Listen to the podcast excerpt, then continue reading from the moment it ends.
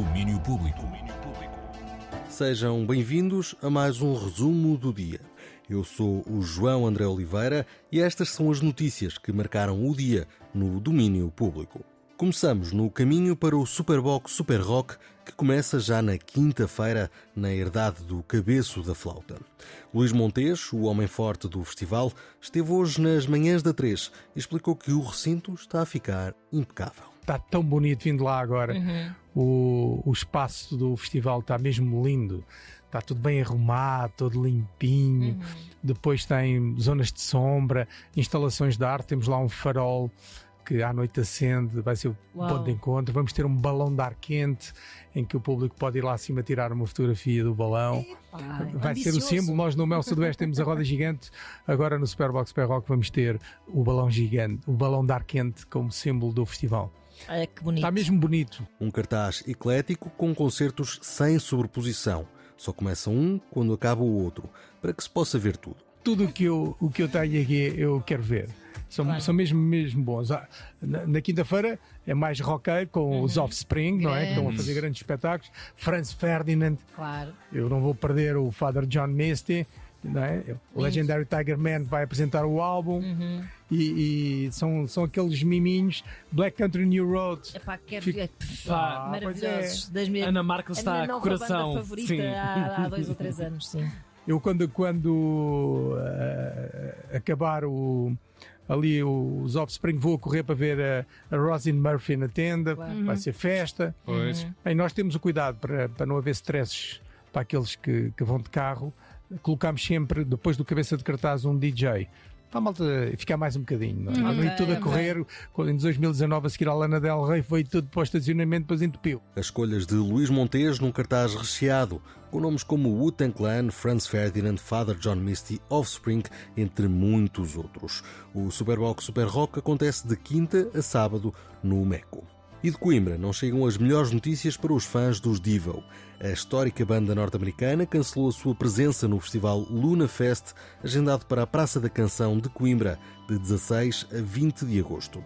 Num comunicado divulgado pela organização do festival, a banda alega circunstâncias alheias ao controlo de todos e diz que espera voltar no futuro, se possível. Em resposta ao cancelamento, a organização já deu a conhecer o processo para os reembolsos dos bilhetes diários para o dia de Devo. Os reembolsos serão processados a partir de 12 de agosto, existindo ainda a possibilidade de troca do bilhete por qualquer outro dia do festival. Caso exista interesse, será ainda disponibilizado um bilhete extra para o dia em causa, 20 de agosto. Os reembolsos ou as trocas serão feitas a partir do contacto geral.lunafestcoimbra.com. A organização disse também já estar a trabalhar na substituição da banda. E já a partir de hoje celebra-se o quarto aniversário do Ferro Bar. Até domingo, a sala da Rua da Madeira, no Porto, faz a festa com concertos e DJ sets de entrada livre. O programador Ricardo Prado apresenta o programa de festas. Começa hoje a semana de aniversário do Ferro Bar, onde comemoramos os nossos 4 anos de existência, à semelhança do que fizemos nos anos anteriores, tirando com as salas de Covid, comemoramos sempre com um, uma semana de concertos e DJ sets. Este ano iremos contar com bandas como Black Wizards, Sereias, O Gringo Sou Eu, Summer of Fate, Cave Story, Samba Sem Fronteiras. Ah, todos os concertos são, como eu disse, grátis e estão apenas sujeitos à lotação da nossa sala de espetáculos. O Ferro Bar abre, abre já a partir das 3 da tarde e está aberto até às 5 da manhã. Por isso são muitas horas de festa e são todos convidados para aparecer. Um programa completo para celebrar desde já. Hoje, a festa faz com os Summer of Eight e DJ Lince. O quarto aniversário do Ferro Bar prolonga-se até domingo, sempre com entrada livre, apenas com lotação limitada à capacidade da sala. Para o fim, temos novidades sobre o estado de saúde de Madonna. A cantora foi hospitalizada no fim de junho com uma infecção bacteriana e está agora no caminho para a recuperação.